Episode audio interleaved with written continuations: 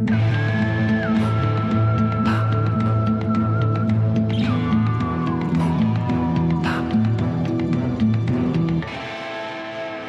David. Hallo Robert. Ich würde gern mit einer Person starten, die du ganz sicher schon gesehen hast. Mich im Spiegel, heute Morgen. Mhm. Okay. Das ist schon mal nicht falsch. Ja. Also du, du, erstmal hast du noch nichts Falsches jetzt in dieser Folge gesagt. Glückwunsch dazu. Die hast du ganz bestimmt schon gesehen, hast keine Ahnung, wie die Person heißt, aber ich glaube auch jede unserer Zuhörerinnen und Hörer haben die schon gesehen. Und an der Stelle sei vielleicht mal gefragt, was verbindet zum Beispiel die Serie Chuck, How I Met Your Mother, Big Bang Theory, aber auch Spider-Man, den American Pie 2, Catch Me If You Can oder Austin Powers. Bin relativ sicher, dass du jetzt so einen Darsteller nennst wie äh, Clint Howard zum Beispiel oder Ah, früher gab es ja immer wieder so Darsteller aus der, ich sag mal, vierten Reihe, die immerhin im Hintergrund rumgesprungen sind und niemand kennt den Namen. Aber den Namen kennt man. Ich war auf der Suche für das Trivia. Wer ist denn der berühmteste Komparse so der Welt? Wen findet man denn da so? Und das ist zumindest einer, und ich habe so ein Reel gesehen mit 30 Filmen, was schon 10 Jahre alt ist auf YouTube, das irgendwie 5 Millionen Klicks hat und er ist immer im Hintergrund Jesse Wayne Heyman. Hast du den schon mal gehört? Nee, habe ich noch nie gehört. Jesse Wayne Heyman ist irgendwann, der ist Ende der 70er geboren, sieht aber immer noch aus wie einer, der, wenn ich ihn dir zeige, guck mal, dieses Gesicht Ah, hat man schon ja. mal irgendwann so im Hintergrund. Der spielt heute noch Teenager, weil er immer noch so aussieht, als könnte er irgendwo an der Uni, am College oder an der Highschool sein. Den hat, der war schon mit zig Hollywood-Stars immer im Hintergrund, hat mal kleine Sprechrollen, war bei Jay Leno eingeladen, zusammen mit Jamie Foxx, um über seine Karriere zu reden. Das Und ist der, der in dem Video von Bara Eli abgeleckt oder geküsst der bei dem Super. Bowl-Spot damals Ja. diesen Kuss bekommen Ah, hat. ja. Und der in unglaublich vielen, auch Michael Bublé-Videos, immer im Hintergrund eines der bekanntesten Komparsengesichter auf der ganzen Welt, der äh, versucht unbedingt äh, Darsteller zu werden, über den es jetzt auch eine äh, Dokumentation in der Post-Production gibt. Jesse Heyman, World's Greatest Extra. Und Jesse Heyman haben wir alle schon gesehen aber keine Ahnung, wie der Typ heißt. Und wenn man dieses Gesicht sieht, dann kommt es einem so ein bisschen vor wie so eine, wie so, wie so ein Hintergrundrauschen, was man immer so irgendwie zuordnen kann, dass man das Gesicht schon mal gesehen hat und irgendwie, wenn man ihn dir gegenüberstellen würde, bei so einer verdächtigen Überprüfung trotzdem keine Ahnung hat, wer es ist. Ja, ich meine, es gibt ja wahnsinnig viele von solchen Leuten. Ich hatte jetzt gerade schon Clint Howard genannt. Willst du den Namen mal googeln? Das ist der Bruder von Ron Howard, dem Regisseur. Ron Howard ist ja selber Darsteller, aber Clint ist zum Beispiel oder auch wie Ted Raimi, der Bruder von Sam Raimi, Ja. den man aus Xena oder so kennt. Aber Clint Howard ist so besonders so durch C-Filmchen, aber auch eigentlich, glaube ich, fast jedem Ron Howard-Film. Also er sitzt dann halt mit seinem schiefen Gesicht in Apollo 13 im Hintergrund. Aber das ist so eine, finde ich, ja so eine Connection, das ist so eine Vetternwirtschaftsgeschichte. Jesse Genau. Heyman hat es halt echt geschafft, die ganze Zeit im Hintergrund seinen Erfolg im Schatten zu ernten. Und das fand ich benennungswürdig in dieser Folge. Und damit herzlich willkommen zu zwei wie Pech und Schwab. Herzlich willkommen. Ja, ich wollte eigentlich gerade auch noch einen Namen nennen. Riccardo Pizzuti, kennst du den? Nee, kenne ich nicht. Ähm, wir, haben ja unseren Namen von äh, dem berühmtesten Filmduo aller Zeiten, nämlich von Bud Spencer und Terence Hill, wo wir unbedingt auch mal was zu machen müssen. Und ich habe mal ein Video gemacht, weil Riccardo Pizzuti ist der Typ, der in jedem einzelnen Bud Spencer und Terence Hill das Film auf die kenn ich. Fresse bekommt.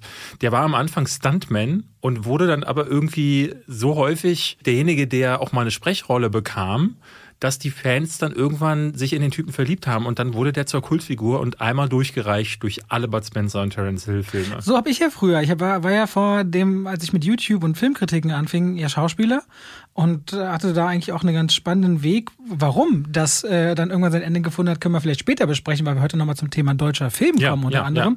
Aber ich habe ja auch als Komparse angefangen. Weswegen ich das einfach so richtig fühle, so Komparsen, die zusammengefercht im Komparsenbus im Hintergrund für fünf Euro die Stunde, zumindest früher äh, dann in irgendwelchen Serien rumlumpen, aber trotzdem so ganz eigene Freundschaften miteinander hegen. Deswegen fand ich das mal ganz äh, spannend, weil ich erst überlegte, okay, welcher Film hatte die meisten Komparsen? Dachte ich, ah nee, das fand ich nicht so spannend. Welches denn der bekannteste Komparse? Und darüber wollte ich heute einfach mal. Das war mein Opening heute. Und Jesse Wayne Heyman, wenn die Doku rauskommt, werde ich sie gucken. Ich werde mal einen Instagram-Post machen, wo ich diese Sachen, also die Namen nochmal, die wir jetzt genannt haben, mal aufführe. Und dann hätte ich gerne von den Zuhörern ihre Namen von Leuten, die man kennen muss Also zum Beispiel äh, Daniel Bernhardt ist zum Beispiel ein Fall, der mir neulich wieder aufgefallen ist, als ich Nobody guckte. Daniel Bernhardt ist so ein äh, Typ, der Kampfsportler ist. Der äh, hat mal in den 90ern versucht, mit Bloodsport 2 und 3 und so Sachen Fuß mhm. zu fassen, ist jetzt aber derjenige, der in Atomic Blonde auf die Fresse bekommt, der in äh, Hardcore Henry auf die Fresse bekommt, der also in jedem Actionfilm, wenn es jemanden braucht, der was kann, dann kriegt er aufs Gesicht. So. Und auch hierzu werden wir heute noch mal ein bisschen in das Thema reinschwenken, bei der Rubrik, die ich mir heute überlegt ah. habe am Ende, von der David aber noch nichts weiß. Alles klar. Gut, also wir haben jetzt ein bisschen zu viel vorgegriffen. Kann ähm, man aber mal machen. Genau, kann man mal machen. Aus, ein bisschen Aussicht. Diesmal möchte ich die persönliche Frage, die ich dir letzte Woche schon stellen wollte, mal in den Raum stellen. Okay. Nämlich, Robert, wie fühlt es sich an, wenn man mir jetzt sagen darf, was du zuletzt gesehen hast? Es ist erstmal immer ein großes Privileg, dich wöchentlich sehen zu dürfen. Danke. Mit dir so in Augendistanz, dir tief mhm. in deine wundervollen Augen zu mhm, schauen, ja, wenn wir über Filme reden. Natürlich. Und okay, ja, alles so klar. Willst du jetzt endlich mal antworten, was du letzte Woche gesehen hast? Du hast mir eine Frage gestellt. Also ich habe tatsächlich schon wieder, ich weiß nicht warum, ich glaube nur zwei Sachen gesehen. Ich drifte in meinen YouTube-Dokumentarbereich ab und gucke so viele Reportagen, dass ich so ernstzunehmende Filme weniger gucke. Und zwar Things Heard and Seen und die Mitchells gegen die Maschinen. Können wir gerne drüber sprechen, habe ich beides auch geguckt. Ach, du hast auch noch Things Heard Den habe ich mir gesehen? extra noch angeguckt, weil ich dachte dann so, gestern Abend habe ich noch nach, nach einem Film gesucht und dachte so, ach komm, dann können wir beide drüber sprechen. Aber ich habe dir doch schon gesagt, der ist nur so lala. Ja, aber ich dachte dann so, dann haben wir wenigstens beide drüber gesprochen. Und er ließ sich so nebenbei so halbwegs weggucken, weil ab der Hälfte brauchte man eh nicht mehr genau Was hast du denn achten. nebenbei noch gemacht dann? Ich habe das neue First geschrieben für den anderen Kanal auf YouTube, wo ich, ich habe über Skilltrees geschrieben. Da habe ich nebenbei noch ein paar Sachen Welches Spiel hatte denn das erste Skilltree? Das verrate ich nicht, weil das Video kommt erst später raus und dann braucht ihr die Folge Pass auf, First Antwort mit. Diablo 3. Also ehrlich gesagt bin ich gerade ein bisschen schockiert, wie nah du dran bist. Wirklich an Diablo 1? Nee, Nein, wollte nee. schon sagen. Ich habe tatsächlich gestern einen Film gesehen, über den ich jetzt nicht sprechen möchte im Detail, den ich hier aber nochmal ganz kurz anführen möchte, weil ich wollte ihn schon ewig nachholen. Ich mache das ja ab und zu so, dass ich so Regisseure nachhole. Letztes Jahr habe ich angefangen mit William Friedkin. Der hat Der Exorzist gemacht, Letztes Jahr habe ich mir, glaube ich, French Connection von ihm angeschaut, ein Klassiker von ihm, der bei mir nicht so ganz angekommen ist, obwohl der damals sogar den Oscar gewonnen hat. Und ich wollte ewig Sorcerer gucken. Kennst du den? Nein. Von gehört? Nein. Nein. Sorcerer heißt auf Deutsch Atemlos vor Angst und ist das Remake von Lohn der Angst. Lohn der Angst ist ein französischer Film, ich glaube aus den 50ern. In dem geht es darum, auch ein sehr berühmter Film, dass eine Gruppe von Männern soll einen oder zwei Transporter mit Dynamitstangen, mit Nitroglycerin Stangen transportieren, weil sie einen, ein Ölfeld damit eine kontrollierte Sprengung vornehmen sollen. So, das Dynamit ist nass geworden. Dadurch ist das hochexplosiv und kann nicht ausgeflogen werden, zum Beispiel mit einem Hubschrauber. Das gibt nur eine Möglichkeit, das über diese, ich glaube, 250 Kilometer entfernte Regionen, über so Berge und Täler zu bringen, ist in diesen Wagen. Und es ist quasi eine Selbstmordmission, für die dann diese Männer ausgesucht werden, die eh nichts zu verlieren haben und das ist schon im Original, schwarz-weiß, wahnsinnig spannend. Das Remake von William Friedkin hat eine der krassesten Szenen, die ich je gesehen habe. Ich kannte die Szene schon in Anteilen. Da wollen sie nämlich mit beiden Wagen, mit beiden Lastern über eine Hängebrücke. Mitten in, ich glaube, in Honduras oder so sind sie. Und das ist kein, also da saß, ich saß gestern Abend davor und dachte, Alter, also wie hat der das gemacht? Äh, William Friedkin hat offenbar damals gesagt, Moment, Francis Ford Coppola hat sich gerade total aufgerieben an den Dreharbeiten im Dschungel in äh, an Apocalypse Now. Das mache ich ihm nach. Beziehungsweise Werner Herzog hatte das ja bei, ähm, wie hieß der Film, wo sie Fritz Caraldo, wo sie das Boot über einen Berg ziehen wollen, hatte das ja auch sich komplett einer Produktion verhoben. Und natürlich ist auch Sorcerer eine absolute Produktionskatastrophe gewesen. Riesenflop gewesen, weil der, ähm, ich glaube, eine Woche nach Star Wars gestartet ist, nach dem allerersten Star Wars. Und die haben damals nicht geahnt, was das für das wochenlang jeder Film, der neben Star Wars anlief, überhaupt nicht funktioniert. Und ich wollte euch den mal empfehlen. Ich habe den immer gesucht. Es gibt es auf keiner Streaming-Plattform, aber, und ich weiß, das empfiehlt man eigentlich nicht, aber ich finde, als Filmfan und Cineast kann man auch, wenn es keine andere Möglichkeit gibt, momentan kannst du ja nicht mal in den Mediamarkt gehen, um dir eine DVD zu holen. Äh, es gibt es auf YouTube, die äh, eine sehr hoch aufgelöste Version. Wenn ihr da, ich kann euch das nur empfehlen, da mal reinzuschauen von äh, in Sorcerer beziehungsweise Atemlos vor Angst von William Friedkin. Allein für diese Szene lohnt sich das, muss ich sagen. Ich habe so meine Problemchen damit gehabt, also ich würde es jetzt nicht als absoluten Klassiker abstempeln, aber diese Szene über die Brücke mit den Wagen, boah, da dachte ich, wie haben sie das gedreht? Ohne CGI-Effekte, der ist ja verrückt, der Regisseur. Übrigens werden wir nächste Woche auch über Mortal Kombat sprechen. Wollte ich mal mit vorschicken. Ja. Ich werde ihn jetzt die Woche nämlich sehen. Ich werde ihn auch sehen. Ich bin gespannt. Danke für diese Empfehlung an äh, dieser Stelle und wollen wir über Things Heard and Seen sprechen? Ja, lass machen. Okay. Es ist eine Buchverfilmung von einem 2016er Roman mit Amanda Seyfried. Ja. Erzählt die Geschichte von einem Ehepaar, die raus aus Manhattan auf ländliche Region ziehen und sie spürt schon irgendwie so, Catherine Clare heißt sie, irgendwas stimmt mit dem Haus nicht und irgendwie ist mein Mann auch komisch. So. Das ist ein bisschen das Thema junge Familie. Die Nachbarn sind sehr nett, aber nach und nach baut sich so eine Geschichte um das Haus zusammen und gleichzeitig um diesen Mann, das dann irgendwo sich zwischen Thriller und Horror und Dra Ehedrama, eigentlich Ehedrama verliert. Fand ich, dass es im Trailer sehr atmosphärisch aussah. Ich mag die Lichtsetzung, ich mag dieses Setting, ich mag ja immer, wenn so verlassene Häuser irgendwo draußen in der Natur. Ich mag das irgendwie, weil das die Menschen dann isoliert und dem, was da passiert. Aber dann scheitert der Film so sehr an richtig schlechten Figurenzeichnungen. Man glaubt diesem Ehepaar leider irgendwie nicht, dass die mal wirklich richtig glücklich waren.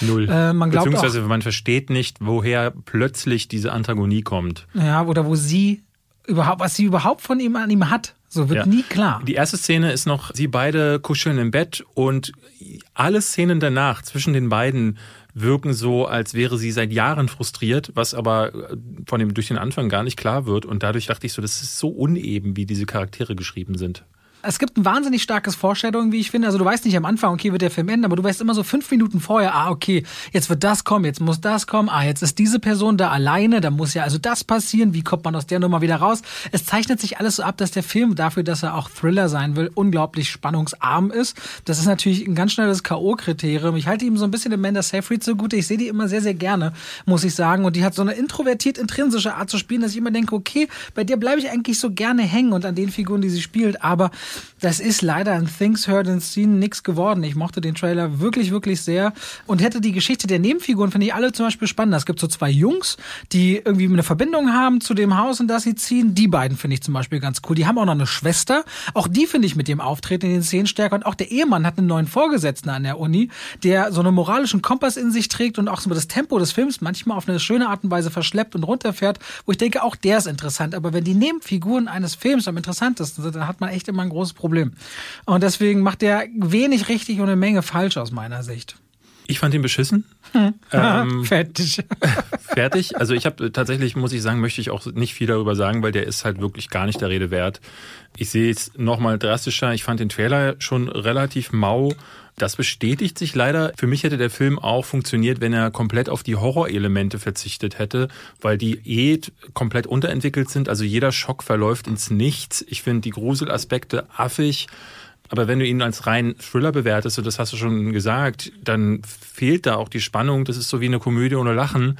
Was soll das? Ich fand Amanda Seyfried und äh, F. Murray Abrahams, der ältere Professor, das, also gerade Abrahams ist ja ein Mann, der ne, großartige Leistungen schon vollbracht hat und den Oscar unter anderem für Amadeus bekam. Das heißt, der Mann kann was, aber beide Schauspieler bekommen hier Dialoge in den Mund gelegt. Und gerade Amanda Seyfried sagt ab der Hälfte nur noch Stuss, nur noch. Also nur noch so Sachen so, ich habe den Geist auch gesehen. Und dann halten sie eine Seance ab. Und das ist alles so ein Müll dass ich wirklich. Ähm, Fandest aber die Seance von der visuellen Auflösung nicht interessant? Da fliegt, also, halt, ein, da fliegt halt eine Tischdecke durch die Gegend. Also vorher gibt's eine, eine ja. gruselige Szene, weil eine Zahnbürste von alleine durch die Gegend wandert und dann gibt's eine Tischdecke und am Ende zieht sie noch ein Alien-Baby aus der Spüle und das ist es gewesen. Ultrastuss. Also da hat nichts gestimmt. Die, die Geister, diese Geisterfrau, die da rumäumelt, das ist so schlecht. Und die letzten Szenen, also das Ende ist auch eine absolute Katastrophe. Das ist wieder so, als hätte bei Netflix jemand gesagt so Entschuldigung, ähm, was haben Sie da? Äh, ja, ich habe hier gerade mit meiner Kartoffel habe ich einfach ohne Sinn und Verstand irgendwas zusammengeredet. Ja, egal, reden Sie nicht weiter, wir brauchen Content, kommen Sie bitte rein. Hier haben Sie so und so viel Millionen ich Euro. So geil, wie du es immer erzählst, als wäre es wirklich der schlimmste Film, der jemals gedreht wurde, aber es gibt einfach wirklich schlimmere Filme als Van der Force war schlimmer, aber so. der hier ist auch ganz schön scheiße. Ja. Things Heard and Seen, Leute, wenn ihr euch mal wieder richtig gruseln wollt, könnt ihr überlegen, den wegen des Plots zu gucken, der sehr vorhersehbar ja. ist. Damit es nicht nur immer auf dem Rücken von Netflix hier ausgetragen wird, möchte ich ganz kurz über einen Film wir sprechen. Wir reden ja gleich über einen Film von Netflix, den wir, glaube ich, beide ja, sehr gut fanden. Genau, und es gibt ja mehr als genug, ne? das ja. muss man immer dazu sagen. Aber äh, wir reden jetzt auch mal über einen Amazon-Film, der auch nicht funktioniert. Ähm, den hattest du neulich mal erwähnt, als wir hier die kommenden Projekte ah, vorgestellt stimmt. haben. Nämlich Voyagers. Voyagers ist dieser Film, der ja, Colin Farrell äh, ist mit den, oder beziehungsweise mit der neuen Generation von Menschen, die einen neuen nächsten Planeten beleben sollen, äh, unterwegs ins All, weil sie die Erde ist natürlich wie immer ne, halb zerstört, alle Ressourcen. Aber es könnte einer der Filme sein mit wenig Erde, ne? Nee, sie sind am Anfang auf der Erde, aber ich weiß nicht, du hattest ja neulich gesagt, 80 Prozent Erde, es sind, glaube ich, keine 80 Prozent Erde. Also es könnte in deine neue Liste mit 80 reinkommen. 80 Prozent nicht Erde. Ja. Aber neue Erde ist dabei, Robert. Also, das ist ja nicht Erde, Erde. Ja. Die Prämisse ist so, es wird eine, eine ganze Generation von Kindern in, im Labor erzeugt und die soll dann auf ein Schiff gepackt werden, um sich dort selbst zu vermehren, denn der Flug ins, zu diesem neuen Planeten, den sich die Menschheit ausgesucht hat, der bewohnbar sein soll, dauert so lange, dass erst die, ich glaube, zweite oder dritte Generation auf diesem Schiff tatsächlich überhaupt diesen Planeten erreichen wird. Das heißt, diese erste Generation wird das gar nicht überleben, diese Reise. Und Colin Farrell ist der einzige Erwachsene, der mitfliegt und soll nun diesen Kindergarten da quasi in Schach halten. Und was dann daraus wird, ist der Herr der Fliegen.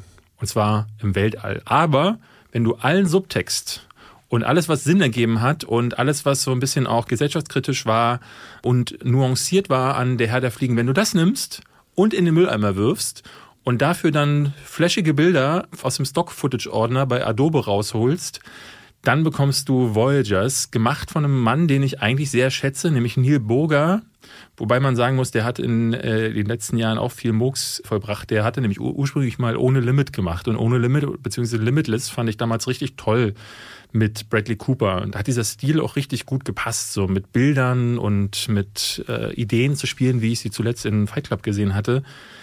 Dann hat er Divergent gemacht. Ich weiß gar nicht, wie der hier Bestimmung oder die Bestimmung. Die Bestimmung. Äh, der war eine absolute Katastrophe. Diese ganze Reihe war äh, furchterregend. Deswegen habe ich das nicht ganz verstanden. Und dieses Young Adult Ding, sprich junge Teenies, die krasse Sachen erleben, kann manchmal funktionieren, wie in Hunger Games oder Maze Runner, wie ich finde, und kann wie in Divergent auch richtig an die Wand laufen. Und Voyagers ist jetzt der nächste Versuch, der wieder überhaupt nicht funktioniert. Ich mochte den leider Leider gar nicht. Die internationalen Kritiken sind alle vernichtend. Es gibt Leute, von denen ich gelesen habe, die mögen den, aber ich glaube, die wissen dann auch nicht, was der Herr der Fliegen ist und wissen dann, haben dann, glaube ich, auch den Vergleich eher nicht. Ich finde aber, dass der hier ne, an den falschen Stellen zu schnell und zu gehetzt ist und an den falschen wiederum viel zu lang und dadurch konzentriert er sich irgendwie auf blöde Aspekte. Was ist das Genre dann? Sci-Fi? Thriller? Science Fiction, ja, Science Fiction Thriller, Sci-Fi Thriller. Im Grunde ist es so ein bisschen. Aber was war jetzt schlechter? Voyagers oder Things Heard and Seen? Voyagers hat zumindest, muss man ihm lassen, eine ganz okay Optik und es bleibt ja immer noch die spannende Ausgangsprämisse. Ne? Jugendliche, ob man das jetzt in Herr der Fliegen oder Battle Royale aus, aus Japan nimmt, wo Jugendliche auf eine Insel gesetzt werden. Oder Panem. Und, oder Panem oder auch in Sachen wie das Experiment, ne? wo man guckt, was passiert mit einer Gesellschaft, wenn man zum Beispiel was weiß ich, Restriktionen oder so wegnimmt. Und da hätte im Grunde ein schöner Kommentar zum Beispiel auf toxische Männlichkeit passieren können oder auf wie äh, die Gewalt im Menschen irgendwie uns innerend eingeboren ist. Und das passiert aber nicht. Der verliert sich dann und wird dann zu so einem blödsinnigen Halbgemetzel mit flashigen Effekten. Und diese eigentlich spannenden Ansätze und Ideen, ähm, die verlieren sich. Und wie gesagt, die Grundprämisse bleibt ja und die Bilder sind schön und ich finde, Colin Farrell geht immer. Deswegen äh, kann man sich den auf jeden Fall, wenn man möchte, zumindest mal angucken bei Things Heard and Seen. Da ist jede Sekunde verschwendet, wie ich finde. Lass uns mal über die Mitchells gegen die Maschinen sprechen. Den hatte ich vor einer ganzen Weile schon mal, als er noch ins Kino kommen sollte, gesehen. Ich habe überhaupt Trailer. nichts von mitbekommen. Gar nichts. Dann mache ich ja die Netflix-Vorschau. Da habe ich ja wieder so entdeckt ah. und dachte, hey, ich kenne das, mir kommt das doch irgendwie bekannt vor. Ja. Und wenn du so eine Netflix-Vorschau machst und hast dann so fünf andere Produktionen für Kinder, bist du bei dem Look erstmal nicht ganz sicher, was das wird. Und dann sagen sie ja selbst äh, von den Machern von Spider-Man in the Universe mhm. oder Into the Spider-Verse, und dann wird dir so ein bisschen klar, okay, wenn sie mit diesem Look hantieren und ich habe ihn gesehen, ich habe schon lange nicht mehr so viel gelacht bei einem Film. Vor allem habe ich so viel gelacht, dass du merkst, wie gut es tut, mal wieder ausgiebig zu lachen an so der Pandemie, wo es echt viel weniger Aufeinandertreffen und richtig spaßige Abende natürlich gibt. Das tat richtig gut. Erzählt die Geschichte von den Mitchells. Katie ist so die junge Tochter und die will unbedingt Filmemacherin werden und freut sich total an der Filmschule ihres Traums angenommen zu werden in Los Angeles und das weit weg von zu Hause. Und Papa, der die Natur liebt, ist da ein bisschen traurig drüber, aber er und Katie kamen schon lange nicht mehr so gut miteinander klar, streiten immer. Während die Mutter so auf Liebe macht, ist der Bruder Dino verliebt und noch so im vorpubertären Alter. Und die vier canceln letztendlich ihren Flug zur Uni und sagen, lass uns doch noch einen Familienausflug machen dahin, damit sich alles wieder so kittet und wir eine schöne Zeit haben. Und parallel gibt's eine Roboterinvasion auf der Erde, weil ein Betriebssystem freidreht. Und dann müssen die Mitchells, weil alle anderen Menschen schon so ziemlich dezent am Arsch sind, irgendwie die Menschheit retten. Das alles verpackt in diesem Look, den man von Spider-Man in the Universe kennt, der im Kino kaum gesehen wurde, der fantastisch war, leider vollkommen falsch programmiert war damals. Und die Mitchells gegen die Maschinen ist liebst, liebevoll animiert. Das sieht man vor allem, wenn man sich die Credits anguckt, bei dem jede wichtige oder jede größere Credit mit einem Familienbild am Ende endet von denen. Das finde ich so zucker und finde ich so süß. Der hat ein unglaubliches Tempo, ist aber keine Minute langweilig und das, obwohl er fast zwei Stunden geht, bedient sich dem Witz für Erwachsene, Witz für Kleine, bedient sich Slapstick, bedient sich auch gekonnten Wiederholungen, wo du oft sagen würdest, oh, jetzt ist mir der Gag hier aber zu, zu, zu drüber. Nee, weil sie mit Pausen und Timings gut umgehen können, schwenken dann immer wieder ab in die Popkultur und implementieren noch total diesen Comic-Look äh, punktuell und dreht dabei völlig frei, sodass ich jedes Mal dachte, wie dicke Eier musst du haben, wenn du so einen Film machst und 50 oder 100 Mal die gleichen Szenen siehst und eigentlich jedes Gefühl davon verlierst, ist das jetzt noch lustig, was wir hier machen, oder ist das bloß noch alberner Müll? Und ich finde, die Mitchells schaffen dich emotional ganz früh in eine nicht billige, auf eine nicht billige Art und Weise in den Band zu ziehen, weil diese Papa-Tochter-Geschichte, weil sonst sind es immer Söhne und Väter oder Mütter und Töchter. Dass es da so dieses Crossover gibt, fand ich sehr, sehr schön und fühlte sich für einen Animationsfilm, der die ganze Familie unterhalten soll, ehrlich gesagt sehr, sehr herzlich an. Ich habe den ganz, ganz dolle gern geschaut. Ja, ich hatte den Trailer gesehen und musste da schon dolle lachen und dachte dann, ähm, okay, das passiert sehr selten. Du hast ja selber schon miterlebt. Ich lache entweder bei so einem Stuss wie Johnny English oder gar nicht. Hier muss ich sagen, ist die Gagdichte wahnsinnig hoch. Also es gibt, glaube ich, keine Sekunde, wo sie es nicht versuchen. Und ich muss sagen, sie treffen sehr, sehr häufig. Sie treffen aber auch oft nicht, finde ich. Und das war für mich so manchmal ein Problem. Und ich hatte so einige Probleme mit dem Film. Ich habe überall so Höchstwertungen gelesen. Und ich will jetzt hier ungern den Partypuper machen, aber ich merkte so, ich würde den so gerne so viel mehr lieben, weil ich bin ja Riesenfan von Into the Spider-Verse. Ich glaube, ich hatte fast volle Punktzahl damals für den gegeben. Ähm, und merkte jetzt beim Gucken von The Mitchells vs. The Machine, dass dieser Stil, den sie da versucht haben, der so hyperaktiv, super temporeich und energiegeladen, mit einer hohen Gagdichte, aber auch emotionalen Momente, dass das eine ganz, ganz feine Balance ist, die man hinbekommen muss. Da, wo du auch wirklich ein meisterhaftes Händchen für haben musst. Und das kriegt The Mitchells vs. The Machine nur bedingt hin. Ich fand ihn aber immer noch toll. Also wirklich toll. Kann man gar nicht anders sagen. Ich kann ihn nur jedem empfehlen. Aber für mich fing das zum Beispiel schon so an, dass die ganze Zeit behauptet wird, diese Familie sei so crazy und dysfunktional. Und ähm, das wirkte für mich ein bisschen so wie, wenn ich diese Twitter- oder Facebook-Bios lese, wo dann im Profil drin steht, ich bin ein bisschen verrückt. Das sind ja meistens die Menschen, die alles sind, nur nicht ein bisschen verrückt. Denn Leute, die wirklich verrückt sind, die würden das über sich nicht schreiben. Und so wirkt, ne, da wie hier wirkt es halt eher so wie behauptet, weil diese Familie eigentlich wahnsinnig normal ist. Und eigentlich dysfunktional bedeutet ja auch, dass sie miteinander nicht wirklich klarkommen. Und die lieben sich ja äh, alle. Klar haben sich äh, Töchterchen und Papa verloren irgendwie. Und ich finde diesen zentralen Konflikt zwischen den beiden, der so im Kern steht, auch herzallerliebst. Da gibt es ganz viele Momente, die ich richtig toll finde. Ich habe den mit meiner Frau zusammen geguckt, die hat regelmäßig Tränen in den Augen gehabt. Ich saß natürlich wieder da und dachte so, mh, hm, bin hart, aus Stein.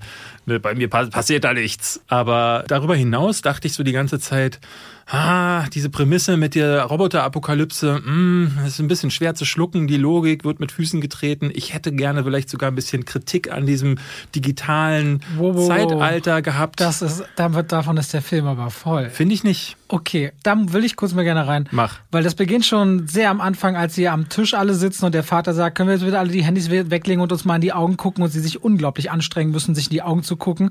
Du hast zwei Roboter, die auftauchen, mit denen halt regelmäßig gespielt wird. Was ist KI, was ist menschlich und inwiefern dürfen sie sich selbst auch vielleicht Befehle geben und was passiert dann? Sind sie wirklich so gruselig? Du hast so Statements, wird ja auch klar im Film gesagt, war es vielleicht doch nicht so eine gute Idee, alle Daten zu sammeln und großen Konzernen zu überlassen? Und der Film hat mindestens fünf oder sechs Punkte, wo er ganz klar sagt, dass, dass dieses ständige auf Displays schauens und diesem Vertrauen von großen Konzernen, die kapitalistisch geführt sind, in eine Art von Apokalypse führen. aber also das macht der, aber es macht der Film trotzdem, aber du sagst bloß so, also es klang bei dir gerade so, als würde er das sehr außen vor lassen. Wahrscheinlich ist es nicht der rote Faden und Nee. nicht das Hauptthema, aber es schwingt immer wieder mit rein. Mein Punkt ist, dass es, dass es hier äh, eigentlich fast ausschließlich ein Vehikel für einen Gag ist. Also ich nehme dabei immer als Beispiel nämlich zum Beispiel die, wenn du mal Stand-up-Comedy von Louis C.K. guckst.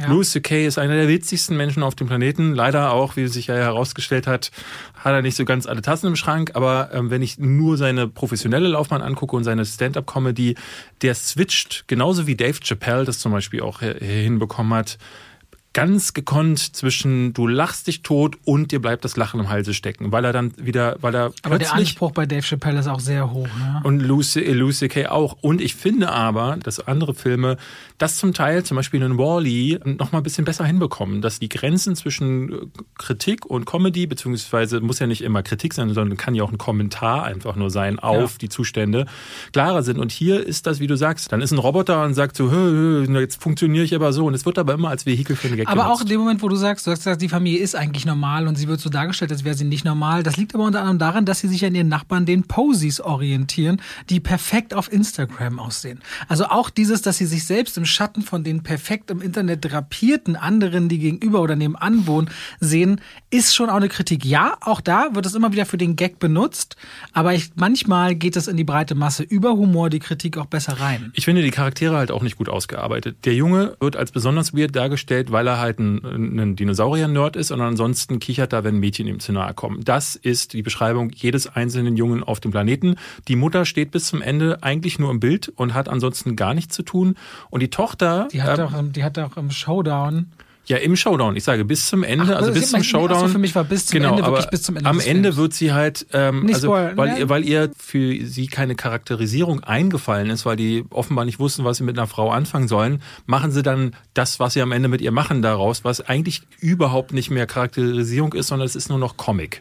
Und ich fand die Tochter vor allen Dingen schwierig, weil die ist leidenschaftlich, die ist naiv, die ist hysterisch, die ist wütend, die ist traurig, die ist lieb.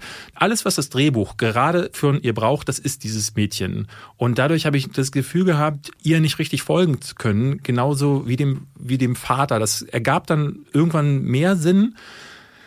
Aber ich ich weiß, ich hänge mich jetzt hier wirklich an Details auf. Alles ne? gut. Aber ich, ich habe die ganze Zeit mich gefragt, warum das nicht so geklickt hat wie bei Into the Spider-Verse. Und ich finde, das kann ich nur damit beschreiben, dass der perfekt hinbekommen hat, diese ganzen kleinen Stellschrauben, die man, weil auch ein Animationsfilm für mich solche Sachen beachten muss und nicht einfach nur schnell und laut und krass. Und das Finale zum Beispiel war, es war nur laut. Das, das war bunt, laut, krass. Ich, also du hast deine Punkte sind ja auch völlig valide. Ich glaube halt, dass die Midgets gegen die Maschinen wesentlich mehr als Spider-Man Into the Universe ein Film für die ganze Familie, als ganze für die ganze Familie konzipiert ist. Dann verstehe ich, dass er da eben ein bisschen bunter und ein bisschen lauter und auch in der Charakterzeichnung eben anders ist. Weil er eben doch das Thema Familie ja selbst im Kern hat. Das hat ja Spider-Man in der Form nicht. Ja. Da geht es ja nicht um das Familienthema. Ich finde, die, Aber ich würde beiden sehr Roboter, gerne- die beiden Roboter und dieser Hund, die besten Charaktere in halt- jedem Film. dass sie zu Disney Animation und, und Pixar und DreamWorks und Illumination eine ganz eigen, also aktuell anscheinend schaffen, einen ganz eigenständigen Stil und eine ganz eigenständige Kreativität zu entwickeln. Und das finde ich richtig, richtig cool. Das scheint das Template jetzt zu sein. Das ist so versuchen, was Into the Spider-Verse vorgemacht hat, was ich finde es oft cool, weil sie damit versuchen auch so ein bisschen die Grenzen der Bildkomposition aufzubrechen. Also wenn zum Beispiel zusätzlich zu, dem Zeichenstil, den The Mitchells hat, kommen dann noch so selbst gezeichnete kleine Doodles und Memes rein. Und ich finde, es wird manchmal ein bisschen zu nervig. Ich habe dann das Gefühl, so wie äh, jemand, der 45 äh, Jahre alt ist und im Businessanzug da sitzt, hat gesagt, äh, ich habe neulich da dieses eine Meme mit dem, wo die so Hundeaugen haben, mach das mal auch noch rein. Es gibt ja diese E-Mail, ich weiß nicht, ob du das damals bekommen hast, äh, mitbekommen hast, Sony wurde doch mal gehackt. Klar. Und da wurde irgendwie bekannt, dass äh, die äh, in den E-Mails so her hervorging, dass zum Beispiel Spider-Man Homecoming, dass da unbedingt ein Handy mit rein muss und so crazy Sachen und so Memes und so war, hatte sich das ja das dann alles dann auch tatsächlich gezeichnet. Und es wirkt manchmal so ein bisschen Instagram-Filter, Memes, äh, dann gibt's auf YouTube irgendwelche Hundevideos, die eingespielt werden. Und das ist oftmals so, ne, das hat auch das hat Spider-Verse besser hinbekommen. Hier wirkt es manchmal wirklich so, als hätte jemand hyper, äh, hyperventiliert, während er das alles gezeichnet hat. Ja, aber auch da, das ist ja den Papa, wie er einmal schreit, ist denn die Menschheit völlig irre geworden, als er diese Videos sieht und irgendwas so damit klarzukommen. Ja, aber er ist nutzt es selbst, aber dieser Film nutzt es ja selbst. Also wenn du die ganze Zeit schreist, äh, das ist doch äh, Kritik, Kritik und dann machst du es aber die ganze Zeit selbst, dann bist du dann nicht Teil des nee, Problems. Nee, ich sage nicht, die Realität ist ja, es gibt Menschen und wahnsinnig viele Menschen, die das nutzen und Menschen, die damit nicht klarkommen. Ja. Und die Kritik ist, glaube ich, dass die einen die anderen oft nicht abholen können und da eine Misskommunikation stattfindet. Dass die Jungen viel zu schnell sind, oft für die Alten, die noch kaum wissen, wie man ihr Handy manchmal bedient. Also ja. gibt's nicht wenige. Ich merke das in meiner eigenen Familie oder dieses typische, du kannst halt Menschen unterscheiden, die mit mehreren Fingern auf ihrem Handy tippen, um eine Nachricht zu senden und manche, die nur einen Finger verwenden. So, und ich glaube, die Kritik ist diese Diskrepanz, dass wir die nicht geschlossen kriegen. Nicht, dass es das alles gibt, ja. sondern dass es so eine Medieninkompetenz gibt. Man kann, glaube ich, festhalten, es ist, und das hast du schon richtig gesagt, für jeden etwas dabei. Und äh, es ist eine der wenigen Filme, gerade wenn man das vergleicht mit Raya in The Last Dragon, den wir vor ein paar Wochen hier mhm. besprochen haben, der einfach stinkend langweilig im Vergleich ist. Ist ein anderer Stil, klar, das ist so wirklich klassisches äh, Disney, aber es ist halt so, tut nicht weh Kino, wo gar nichts probiert wird. Und hier probieren sie was und das geht auch manchmal nach hinten los, aber ich finde, so werden ja die Grenzen erst erweitert, indem es jemanden gibt, der sagt, hier, lass mal machen. So, und ich finde, dafür muss man dem Film wirklich die Hände schütteln. Großen Respekt dafür. Und er kommt nahe ran an das, was Spider-Verse gemacht hat. Und der hat nicht ohne Grund damals den Oscar bekommen. Wenn ihr die Midgets gegen die Maschinen sehen wollt, bei dem ich mir gut vorstellen könnte, dass der Oscar nominiert wird fürs nächste Jahr tatsächlich, mhm. dann könnt ihr das eben aktuell auf Netflix tun. Es gibt eben auch sehr Gutes dort. Ich weiß, wir sind jetzt schon weit drin in zuletzt gesehen, aber ich will noch einen besprechen gerne, nämlich Saint Maud habe ich noch gesehen. Nur Horror kurz nicht wundern, vergesst nicht, an dieser Stelle wollte ich eigentlich eine Animationsbrücke bauen zu dem nächsten Thema, dass wir über einen, einen tollen Animationsfilm, den wir noch lieben, vorstellen. Ich ruf's später noch nee, dann mal. Ich mir das dann nee, alles ich, gut. Ich ja alles gut. Wir haben noch Zeit. Du kannst dir gerne vorstellen. Ja? Ich wollte nur sagen, es hätte eine Brücke gegeben. Ich will noch Saint, Saint Maud vorstellen, der mir immer wieder empfohlen wurde, der letztes Jahr schon in den USA angelaufen ist, seitdem jetzt leider bisher nur auf Amazon US herumsauert.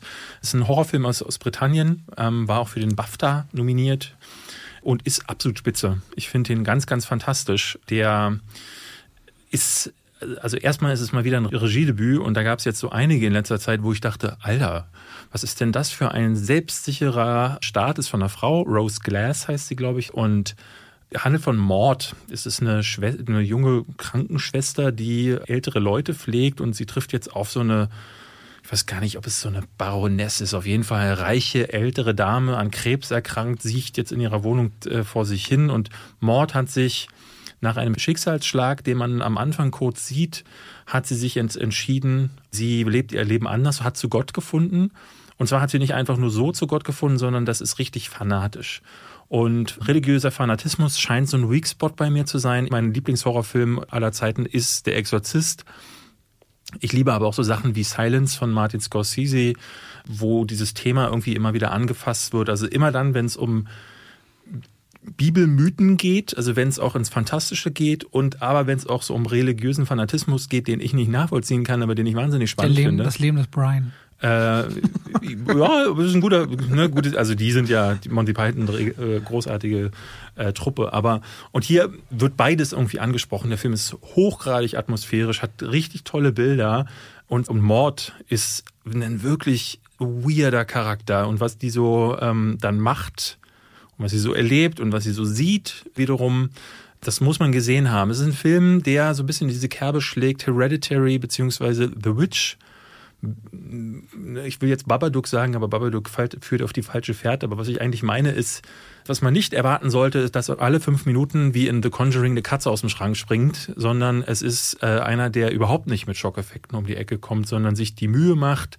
den Grusel mühsam per Hand zu erzeugen und mit, mit der Atmosphäre aufzubauen und durch die Bilder und durch die, die Dinge, die er tut. Und das finde ich spektakulär, wenn Horrorfilme das machen. Wie gesagt, den kann man wirklich gerade nur über Amazon US gucken, aber ähm, ich hoffe, der kriegt noch irgendwie einen Deutschlandstart. Wahrscheinlich nicht mehr im Kino, aber dass er alsbald jetzt irgendwie auf die Streaming-Plattform oder irgendwo hinkommt. Falls ihr einen US-Account habt, dann könnt ihr es euch ja da irgendwie versuchen anzugucken. Fantastisch. Also den fand ich richtig, richtig gut. Saint Maud. Maud. Ohne E hinten M-A-U-D. Saint, ah. Saint Maud ah, quasi. So wie Mordi, den Film. Ja, also wenn ihr, dann, wenn ihr davon nochmal hört oder du, dann schau mal rein. Okay, das merke ich mir. An dieser Stelle wollen wir uns bedanken für. Oh, bei mir?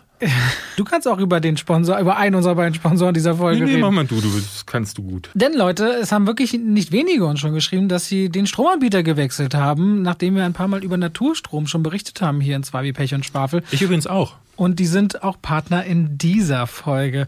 Naturstrom, äh, einer der besten Anbieter, was Ökostrom angeht. Da gibt es ja auch einige auf dem Markt, wo dann doch immer manchmal, wenn man genau hinschaut, alles ein bisschen schwieriger ist. Aber die unter anderem von der Ökotest vom Januar dieses Jahr empfohlen, auch auf der Utopia-Seite unter den Top 10 und 100% Ökostrom natürlich aus Sonne, Wind, Wasser, CO2-neutrales Biogas und die fördern auch selbst Ökoenergieanlagen. Also wenn ihr mal vorhabt, euren Strom zu wechseln, weil ganz viele sind ja bei ihren Standardanbietern und wissen gar nicht, dass es oft günstiger ist, selbst Ökotarife günstiger sind und ihr wollt wirklich auch was für die Umwelt tun, dann überlegt doch gerne mal zu Naturstrom zu wechseln. Und wenn ihr das über www.naturstrom.de slash Pech und Schwafel macht, dann bekommt ihr auch noch 30 Euro Startguthaben und wir noch 20 Euro für den Abschluss. Da tut ihr uns auch noch was Gutes. Also danke an Naturstrom und denkt mal nach, da ist das Wechseln eigentlich ziemlich schnell erledigt. Und tatsächlich eine Sache, die ich immer sofort gemacht habe. Ich glaube, seitdem ich eine eigene Wohnung hatte mit 18, immer geguckt, was sind so die Ökotarife, weil das war mir immer wichtig. Warum schmunzelst du denn jetzt so? Das ist immer, wenn du von solchen Sachen erzählst, denke ich so, was ist wohl schiefgelaufen in meiner Entwicklung, dass ich wirklich so wie das, das böse Spiegelbild von dir bin. Ich glaube, wir sind da sehr gegensätzlich. Ich weiß, ich bin gerade zu Hause, wir haben gerade so Bauarbeiten, richten den Garten an und du weißt, ich mache überall Insektenhotels und Vogelsachen und dann die eigene Stromerzeugung. Ich glaube, ich bin auch an einem anderen Ende. Also ich glaube, diese ganze vegan Natur- und Tierliebe-Nummer spiegelt wirklich, das ist nicht, dass du die Hölle wärst und ich der Himmel, aber wir liegen da einfach nur mal jeweils an den äußeren Enden ein wenig des Durchschnitts vielleicht. Ich weiß es nicht. Ja, gut, ich weiß im Grunde schon, was es auch ist. Es hat natürlich, aber das führt jetzt so weit, aber es hat natürlich immer auch ein bisschen was mit Selbstliebe zu tun, ob man sich um sich kümmern möchte und um sein Nest, was man sich einrichtet. Und das, ist, das gelingt mir noch noch in Anführungszeichen äh, oder ein Ausrufezeichen. Der wird noch überzeugen. So. Immer bei mir zu Hause ist, fühlt er sich wohl, dann sage ich, das kommt Vielleicht ziehe ich von, einfach bei dir ein. Ja, kannst du machen? Zieh ich weg. ich wollte gerade sagen, schlimmer stinken als Cooper kann ich auch nicht. Was hast du denn jetzt für ein Problem mit Cooper? Gar keins. Also einfach mein Hund Übrigens, ja. ganz kurz, wir haben es ja letzte Woche angesprochen. Erstmal danke. Ich soll Danke sagen nochmal von allen Beteiligten, gerade von Flocke, hatte ich letzte Woche erwähnt, der Hund meiner Freundin war hier mit dabei, ein ganz kleiner Hund und du hattest ganz viele Leckereien mitgebracht. So die Trüffel, mega, das, das Tier hat sich fast umgebracht danach, auch die Leberpaste. Das ist jetzt positiv? Das da, Achso, mega, ja, ja, wirklich also. gut. Ich will dich loben. Aber ich will dich auch schämen, weil wir haben äh, ganz, am Wochenende ganz kurz ganz schlimmen Hass auf dich empfunden, nämlich dieses Wildschwein Frischfutter, was wir ja, gegeben haben. Ja. Du sagtest ja, euer Hund müsste der furzt nicht mehr so schlimm danach. Nach ja, einmal. Ey, das muss dieses Zeit Zeug, dauern. Robert. Ich habe nicht gedacht, dass solche Fürze aus so einem kleinen Tier rauskommen können. Es war, als wäre das Kernkraftwerk in, was weiß ich, Emden in, in so eine Güllegrube rein explodiert und dann direkt so, das ist unfassbar. Der Hund hat am nächsten Morgen noch nach, der, nach dem Mist gestunken, den er am Tag vorher aus sich rausgefurzt hat. Ja. Also, der sorry, relativiert das Opfer von Tschernobyl und so weiter mit diesem Vergleich. Das, äh, das tut kann ihm man, leid. Kann man jetzt natürlich es tut ihm so, leid. Nee, das hast du ja daraus gemacht. Also das Als wenn das Kernkraftwerk in Emden, was war das für, ein, für eine Metapher? Es, es, hat gestunken, David, es hat gestunken. Warum ist das eigentlich bei dir so, dass du negative Dinge immer mit äh, Metaphern überladen musst, die einfach völlig weltfremd sind? Nur mal, also ich möchte unterstreichen, Weil ich glaube, man kann sich das nicht vorstellen, wie dieses Tier gestunken hat. Aha. Und also einfach nur zu sagen, es, es war ganz schön krass, wird, kommt, wird dem nicht mal annähernd Okay, gerecht. eine von den 19 Sachen, die ich mitgebracht habe, war für das Tier sehr verträglich, aber anscheinend endete es in äh, Ausgasung. So. du wolltest über Animationsfilme nochmal sprechen. Nee, ich wollte, ich fand es eigentlich ganz witzig, weil wir, also beide, ich die Mitchells gegen die Maschinen so mochten und dachte, warum können wir nicht jeder mal einen Lieblingsanimationsfilm mal so kurz in die Runde schmeißen? Ja, hau raus. Bei dir ist es doch König der Löwen, oder? Nee, ich sehe sich als Zeichentrick, irgendwie nicht als Animationsfilm. Also so, für mich also ist das so ein bisschen so, mir geht es so ein bisschen um Unterscheidung diese neuere Zeit als diese Tricktechnik. Nicht mehr das Handgezeichnete, sondern schon so dieses computerbasierte, animierte. Was guckst du denn jetzt schon wieder so? Nee, weil das mir gerade meinen Film zersprengt, den ich nennen wollte. Ach so. Weil der wäre dann wohl noch klassischer Zeichentrick. Achso, ich hätte doch gedacht, du sagst eh Wally. Egal was passiert. Nee, ich hätte äh, Prinzessin Mononoke gesagt. Das ist mein. Äh, Nee, das mal, genau das wollte ich ausklammern eigentlich. So diesen klassischen Ah, Zeichentrick okay. wollte ich rausnehmen. Aber das, ich kann ja mal anfangen. Dann ist es Final Fantasy The Spirits Within. Ganz klar. Nein, Ist Quatsch. das so schlimm? Nein. Ja, hast nie gesehen? Nein, Ja, habe ich nicht. Ich glaube, du hast ungefähr zweieinhalb mal so viele Filme wie ich gesehen. Ja. Aber bist doch fast zweieinhalb Mal älter. Insofern ist okay. Bei mir ist es, jetzt bin ich gespannt, was du sagst. Ratatouille. Und weißt du warum? Meine, äh, nee, der, ja, nee. Ich finde Weil Ratatouille. du gerne isst. Ja, ja. Auch, auch. Ich finde, ich habe bei Ratatouille immer Weil geliebt. du aussiehst wie eine Ratte. Also zum einen, ich mag dieses gesamte französische Ambiente toll, aber diese Kernmessage, dass egal, was die anderen dir nicht zutrauen im Leben. Oder egal, unter welchen Umständen du groß wirst und vielleicht nicht den Stereotyp verkörperst, wenn du eine bestimmte Karriere einschlagen willst, du es trotzdem versuchen kannst und gerade dann besonders erfolgreich sein kannst. Ratatouille ist ja die Geschichte von Remy, einer Ratte und einem Jungen, der in einem Restaurant anfangen soll und die Ratte ist ein ganz toller Koch, aber natürlich nicht zum Koch geboren. Und da gibt es zwei Statements, die liebe ich in dem Film. Zum einen sagt sie, er gibt dieses Statement, nicht jeder ist zum guten Koch geboren, aber gute Köche werden überall geboren und der Papa fragt ihn einmal und sagt, Remy, wo willst du hin? Und er sagt mit ein bisschen Glück nach vorn, Dad. Und ich fand das immer ganz, ganz toll, dass man sagt, ich weiß nicht, was passieren wird, aber ich nehme meinen Mut zusammen und probiere etwas. Vielleicht falle ich hin, vielleicht werde ich das nicht schaffen, aber ich werde es probieren und nicht den Kopf in den Sand stecken, weil ich schon, sofort schon Angst habe. Und diese Offenheit und diese Liebe, auch weil ich Essen liebe, ich, du weißt, ich koche, wer mir auf Instagram folgt, weiß ich mal jeden Tag und wenn ich dann verschiedene neue Soßen und verschiedene andere äh, Kulturen ausprobiere, ich liebe das. Ich liebe gutes Kochgeschirr. Und da kommen zwei Dinge zusammen, die mir einfach große Freude gemacht haben. Ähm, und Ratatouille ist ein ganz liebevoll animierter Film und ich fand ihn immer ganz, ganz, ganz, ganz schön, weil er so wichtige Aussagen hat und im Grunde sagt, hey, schäm dich, versuch dich nicht für das zu schämen, was du bist, sondern versuch das zu werden, was du möchtest, aber nie so billig transportiert diese Nachricht. Und wenn alle anderen lachen, der, der Rückenwind, das habe ich selbst auf meinem Weg immer gemerkt, kam immer erst, wenn ich sowieso schon erfolgreich genug war mit dem, was ich gemacht habe. Es war immer die Skepsis auf diesem Weg. Schauspiel und dann YouTuber und so weiter. Da hast du ja am Anfang nie im eigenen Freunde- und Familienkreis Menschen, die sagen, ja, das wird das Ding werden. Nee, ja, das kam immer erst, als es dann schon lief. So. Ja, ja. Ich glaube, ich konnte Ratatouille nie so, also wahrscheinlich, weil ich damals auch noch nicht diesen Zugang zu hatte zu diesem Thema. Ich habe den seit damals, seit dem Kinostart nie wieder gesehen. Ich hatte den abgespeichert unter, es war für mich immer einer der schwächeren Pixar-Filme, so wie Cars und manch andere, also jetzt auch ein Coco zum Beispiel, den ich, muss ich mich mal entschuldigen. Letzte Woche haben ganz viele gefragt, hä, hattest du nicht gesagt, du guckst Coco? Und ich habe das jetzt zwei Wochen lang vergessen. Ich sollte sowas nicht nochmal versprechen. Ähm, das machen wir aber noch. Das holen wir nochmal nach. Spätestens, wenn wir wirklich nochmal über Animationsfilme sprechen. Bei mir wird es tatsächlich sch- schwierig, wenn du hast jetzt ja den, den Film, den ich hätten dann immer nennen würde, hast du schon genannt. Das ist Ähm, doch nicht schlimm. also für mich ist es die krönende Zeit von Pixar war Findet Nemo, Wally und Oben, die alle drei wirklich, wirklich großartig sind. Findet Nemo war eine ganze Zeit lang mein äh, Lieblingsfilm von ihnen. Dann kam Wally, ähm, aber auch Oben, der, der Anfang unvergesslich. Bei Wally ist es halt tatsächlich, also das ist für mich so der Status dafür, wie großartig diese Firma daran ist, ohne irgendetwas zu sagen, also ohne Dialoge können die einen Film quasi füllen. Klar, irgendwann kommen diese Sprechrollen mit dazu und ich finde, es, bis heute ist schade, dass der Film in der zweiten Hälfte so ein bisschen bricht mit dem, was er vorher macht, mit dieser Physical Comedy à la Buster Keaton und wie, wie sie alle damals äh, äh, hießen, ähm, aber auch wie sie in der Lage sind, ein lebloses Objekt mit Leben und Emotionen zu füllen. Und das finde ich bis heute berührend und erstaunlich. Der macht da wirklich fast alles richtig. Ich kann nur Wally immer wieder nennen, wenn ich auch so gucke, was Illumination und wie sie alle heißen, Ice Age, hier mal lustig, ist da mal hihi, auch ein Hotel Transsilvanien oder so. Überall so szenenweise sind da mal Sachen dabei und hier ist mal ein netter Charakter.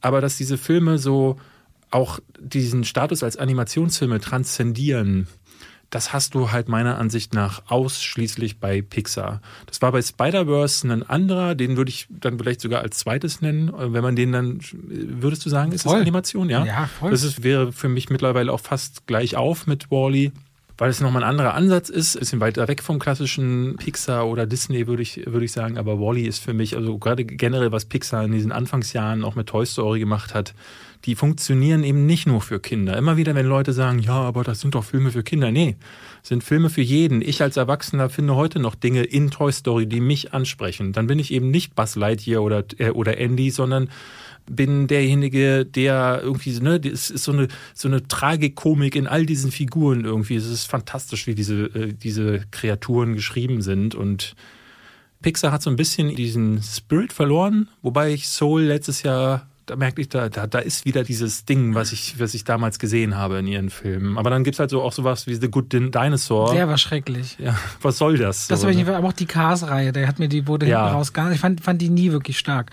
Ich fand das immer ganz schrecklich, wenn Leute sagen, das sei Kinderquatsch, Animationsfilme nur des Stils wegen. Es ist viel, aber auch Kinderquatsch, leider. Also das muss man halt schon sagen. Ne? Es gibt so Sachen, die, also selbst durchschnittliche Sachen, wo ich jetzt sowas wie Rio oder so dazu zählen würde, oder Grinch oder äh, Minions zum Beispiel, wobei, wie waren, äh, es, und es gibt halt auch so wirklich schreckliche Sachen wie The Emoji Movie, aber ja. Und es gibt auch die tollen für die ganze Familie. Es gibt die tollen, ja. Gibt es auf jeden Fall. Wollen wir über was anderes Tolles mal reden, wo dir richtig das Herz aufgeht? Was denn zum Beispiel? Wieder über mich? Deutscher Film. Ah, oh Gott, ihr hättet sein Gesicht sehen müssen, als er realisiert, ah, deutscher Film. Jan Böhmermann, da haben uns einige Leute drauf angesprochen, Ganz hast du viel, gesagt. Ja, ja. Hatte äh, jetzt, ja, wenn dieser Podcast rauskommt, vergangene Woche oder am mhm. vergangenen Wochenende ein Video gemacht zu dem Thema, wer regiert denn eigentlich den deutschen Film oder warum ist deutscher Film denn so schlecht immer? Warum? Und eigentlich müsste David der Experte auf dem Gebiet sein, weil wann immer er einen deutschen Film guckt, wird er. Oder andersrum, David. Sag mir mal drei tolle deutsche Filme der letzten fünf Jahre. Also ich bin tatsächlich nachher vorhin mal die Liste durchgegangen, ja. weil ich äh, mich vorbereiten wollte auf den, auf den Podcast. Und was habe ich überhaupt gesehen? Das ist erstmal, ich glaube, warte mal, aus den letzten drei Jahren kam ich auf, wir sind bei acht Filmen. Echt? So. Und davon äh, kann ich dir jetzt einen nennen, der mich wirklich weggesprengt hat. Toni Erdmann. Nee, den habe ich nie gesehen. Weil Was? Ich, ich habe nur gehört, drei, drei Stunden soll Gundermann. der, soll der gehen. Gundermann gesehen? Gundermann wollte ich mir angucken, habe ich immer noch auf meiner Watchlist. Warte, nee, Systemsprenger. Ich, ich wollte gerade den Übergang äh, holen. Der Systemsprenger. Entschuldigung, jetzt habe ich die eine Brücke kaputt gemacht. Das, und es war eine wichtige Brücke. Oh du hast, du reißt die Brücken ein, statt sie äh, zu erbauen. Oh. Ähm, das war ein, dann, das war ganz groß aber ansonsten, ich lese mal ganz kurz vor, was ja. ich geguckt habe. Ich habe Hollywood-Türke geguckt. Das oh ist Gott, so ein Selbst, ja, ja, Der, der Film hat keine Pressevorführung gekriegt, der lief kaum in einem Kino. Ja, ist, glaube ich, von irgendeinem Typen, der glaubt, er sei Komiker. Der ähm, war bei uns in meiner Pressevorführung jahrelang. Ja? Der hat das auch noch promotet. Der war auch Filmkritiken gemacht. Ja, ich kenne, ich kenne den Typen, der da mitgeschrieben hat. Ahmed äh, Ishitürk heißt der. Mhm. Der war früher Autor für die PC Action zum Beispiel und ist jetzt äh, Stand-up-Comedian. Und ich, wir kennen uns, sagen wir es mal so. Wir haben auch mal zusammengearbeitet. Ich mag den sehr. Ich mag seinen Humor. Der Humor ist, sagen wir mal so, Hit, Hit or Miss. Wenn man ihr auf Twitter folgt, wird man das mitbekommen von 20 Tweets sind drei Lust, also sind richtig lustig, aber die sind dann auch richtig lustig. Aber bei Hollywood Türke hat er die anderen 17 Tweets genommen und gedacht, das ist jetzt äh, dann irgendwie das Beste, was wir hinbekommen. Und da kann niemand schauspielen, niemand. Und alles ist ultra unwitzig, alles ist super chauvinistisch und scheiße und sexistisch und nicht gut es gibt so verschiedene Kategorien von deutschen Filmen. Da würde ich so Sachen wie so die, früher waren es so die Otto-Filme, aber so ja. Kartoffelsalat zum Beispiel, wo irgendein Typ denkt, er verwirklicht sich jetzt mal selbst und macht von seinem eigenen Geld oder Medienfördergeld oder auf, jetzt kannst du dich auch fleißig kickstartern lassen, womit wir beim nächsten Film sind, den ich äh, vor einer Weile gesehen habe, nämlich Sky Sharks mit Eva Habermann.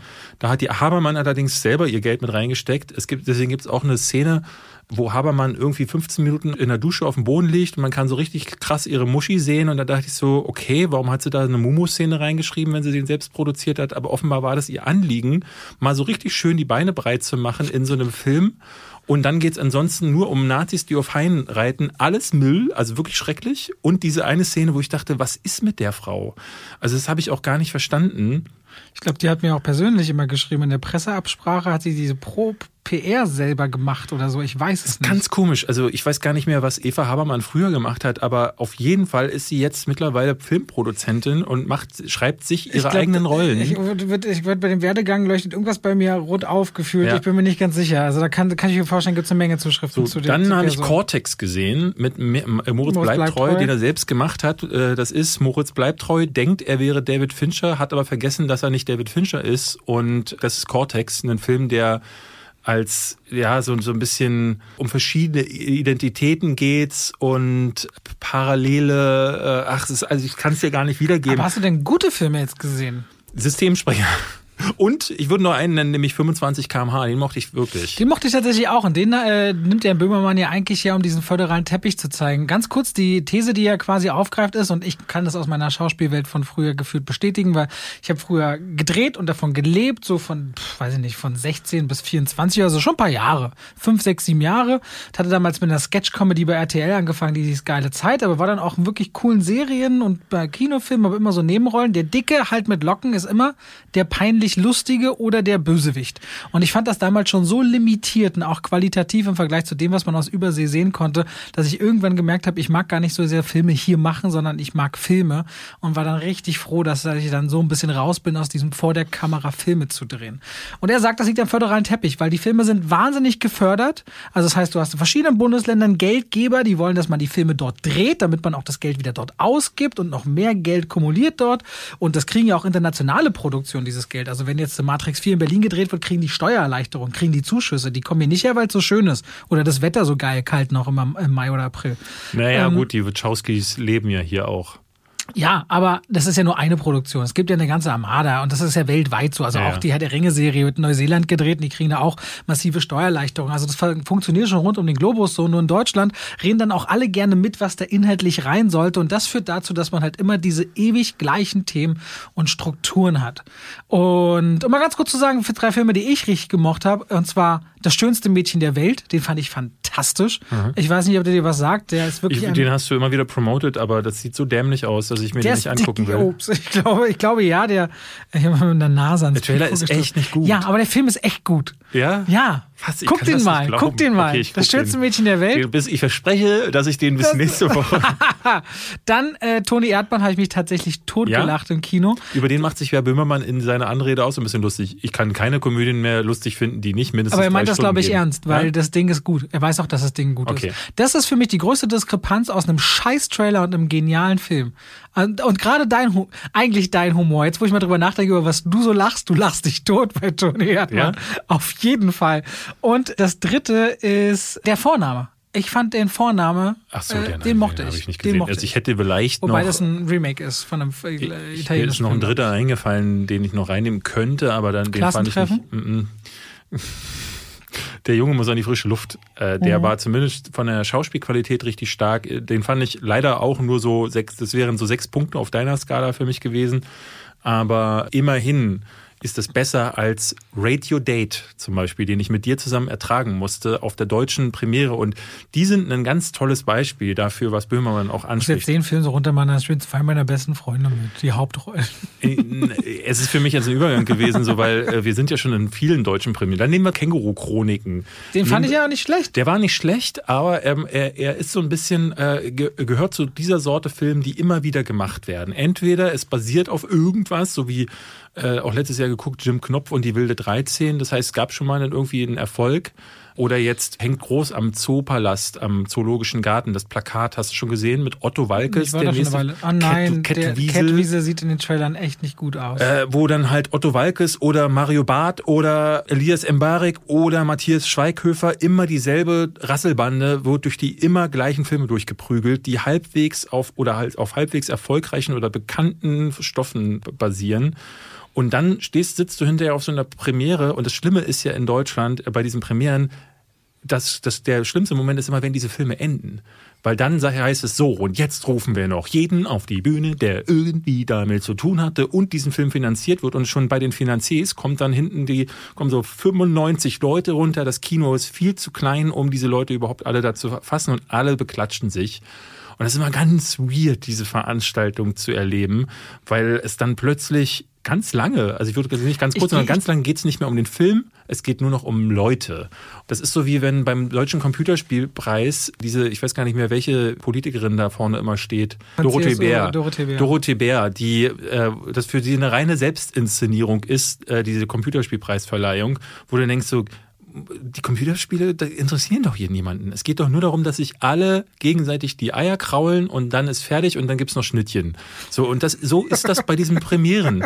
So, und auch deswegen, weil, und das tut Böhmermann schön aufschlüsseln. Das Video hätte für mich doppelt so lange gehen können. Das könnt ihr euch Wie auch fandest angucken. du das Video denn? Richtig gut. Also, ich habe es zusammen mit meiner Freundin geguckt und die ist ja auch Schauspielerin. Und oh, die, hat die, ist, die ist die ganze Zeit ausgerastet. Also, die ist im Dreieck gesprungen, weil sie meinte, ja, genau. Und die scheiß Leute vom Medien und so hier und da und es ist so, die ärgern sich natürlich auch, weil sie an zig Projekten schon als Schauspieler oder ich kenne auch. Ich wusste das Freunde. gar nicht, dass das so extrem ist, weil ich bin ja jedes Jahr vor der Berlinale bei der, also außer jetzt letztes Jahr natürlich, ähm, gibt es ja das Medienboard auch Dinner, Pressedinner. Da sitze ich dann so mit 15 anderen Pressevertretern und Kirsten Niehus, die ja, ja, die Chefin ist. Ich dachte, okay, sie hat was zu sagen, aber ich wusste nicht, dass es so extrem ist.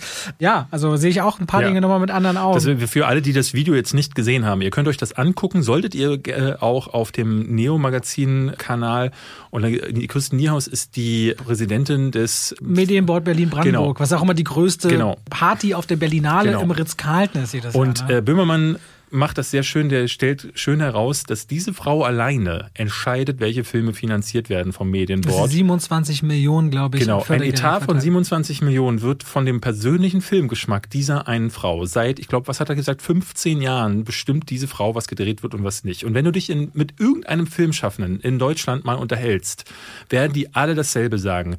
Wenn es nicht derselbe Murks ist, der immer produziert wird, oder du Matthias Schweighöfer aus dem äh, Ärmel ziehst, dann kannst du vergessen, zum Beispiel mit Science Fiction, mit Horror, mit egal was. Du kommst da nicht an.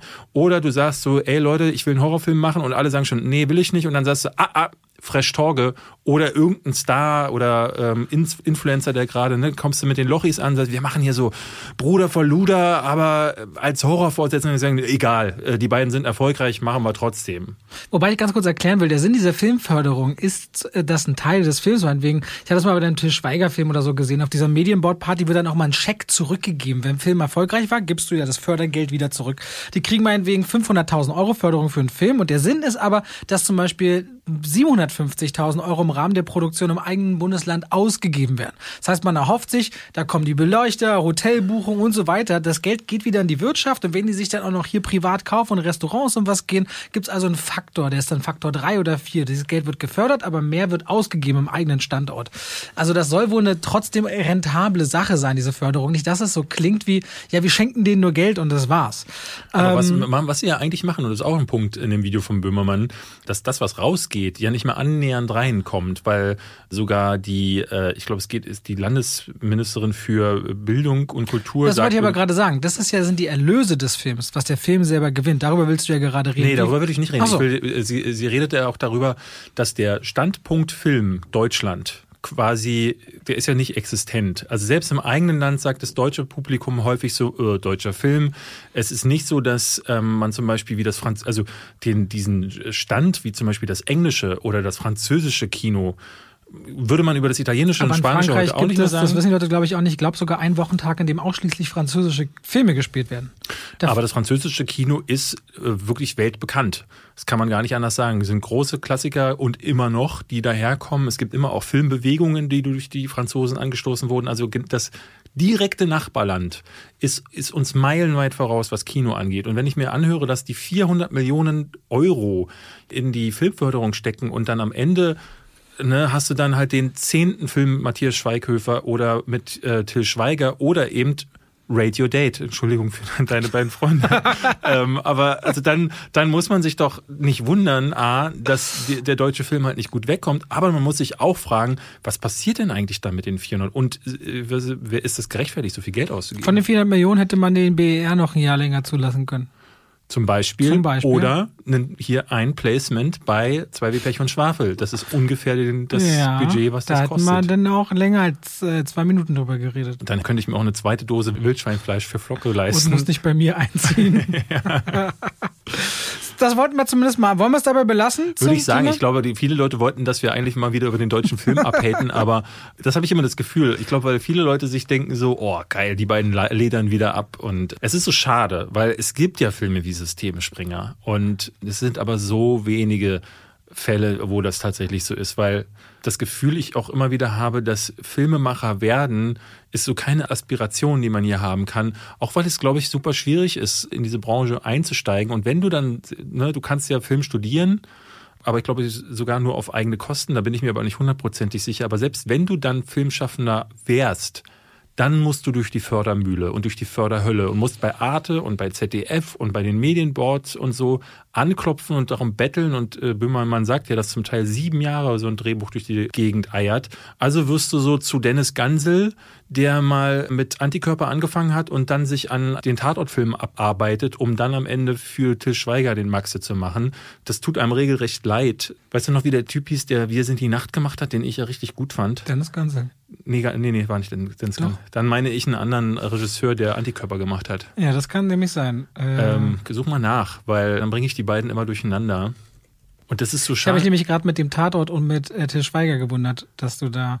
Christian Albert. Christian Albert, genau, sorry. Ja, ja, ja. Und äh, war Albert nicht der, Ja, das genau, Ganze war der, auch der die Welle und sowas Genau, der, der wollte Pandorum dann in den USA machen. Ne? Es gab so diesen typischen Gig, den ja dann auch Hörspiegel und so, wie sie alle heißen, dürfen ja dann einmal nach, nach Amerika, machen dann sowas wie Invasion oder so, in, äh, diesen Inv Invasion of the Body Snatchers Film Mhm. mit diesen Nicole Kidman, der dann natürlich nicht funktioniert und dann kommen sie wieder zurück und machen dann Müll. So, und es tut einen so richtig, das tut so wirklich weh. Also, und äh, ich, ich wollte früher immer Regisseur werden, aber wenn ich das so auch in der Retrospektive betrachte, ist es besser, dass ich mich heute über deutsche Regisseure Aufrege. auslasse. Gut, dann haben wir da zumindest, weil dieser Bezug zu diesem Jan Böhmermann-Video ganz oft angesprochen wurde. Wir haben es beide gesehen. Ich kann die Richtigkeit nur aus eigener Erfahrung bestätigen und das ist eigentlich auch keine neue Erkenntnis. Also ich hatte dieses Gefühl, ich bin jetzt ungefähr vor zehn Jahren raus aus der Branche, krieg immer noch Casting-Anfragen und denke jedes Mal, denk dann jedes Mal so, nein, ich möchte das nicht. Und führe auch immer wieder diese Diskussion eben mit Freunden so aus der Schauspielwelt, weil der Film, merkst du mal, dem deutschen Film krankt es auch an einem gekränkten Ego. Die wollen gerne ganz groß sein, wissen aber, dass die Qualität einfach das nicht so wiedergibt aus meiner Sicht. Das ist eine ganz eigene Bubble, habe ich das Gefühl, die mir dann immer oft vorwirft, ich wäre in meiner Bubble. Und dann sage ich, nein, ich gehöre zu den 90 Prozent der Menschen, die eben nicht deutsche Produktion Aber wenn jemand morgen auf dich zukommen würde und würde sagen, Robert Hofmann, wir würden gerne die Robert Hofmann und David Heinz Story mit Ihnen verfilmen. Was würdest du da sagen? Dann würde ich sagen, äh, Aber ohne, ich werd ohne von David. Ich werd mit, ja, ich werde eh von Brad Pitt gespielt. Du von Brad Pitt Um nah und ich die- was von von äh, Von äh, Cooper, deinem Hund. so, äh, wir haben noch einen. Wir haben noch einen Sponsor. Ja. Wir haben noch einen Sponsor. Also kann ich die nächsten zehn Minuten ruhig sein. Willst du den nächsten Sponsor vorstellen, ich weiß David? nicht mal welches. Wer, was ist denn? Natürlich weißt du, was Ach so, das doch. ist. Ich weiß es natürlich, denn es ist Coro, die Coro-Drogerie, die uns äh, krasse Sachen verkauft. Nein, im Ernst. Koro Drogerie. David ist ja leider ein bisschen kochfremd manchmal, aber ich glaube, sobald man ihn noch mehr daran ranführt, sieht man, was für ein Reichtum an richtig, richtig coole Website die haben. Die haben quasi alles in Großpackungen und super hochwertig. Das heißt, da kauft man Reis in einer 5-Kilo-Packung oder Agavendicksaft gleich in einem ganzen Liter oder da ist alles. Egal, was ihr gerne esst oder macht, ganz viele Sachen, die man eben zu Hause als Vorrat hat. Und da sind auch ganz viele so Trockenfrüchte. Ich glaube, für dich wären so gefriergetrocknete Erdbeeren oder Apfelchips mit Zimt und Zucker beim Spielen wäre schon was für dich. Beim- was heißt denn beim Spielen? Äh, na, beim, Compu beim Daddeln, Computerspielen. Ich gucke, ich spiele doch gar nicht so viel Computer. Aber, aber Snacken bei Filmen, die haben so Barbecue-Erdnüsse, das ist voll geil, Das gebrannte. Mandeln, so eine Sachen. Das lieb ich. Die haben auch super viel Schokokram, vegan Das und nicht vegan, bist du dabei. Du magst keine Schokolade? Nee.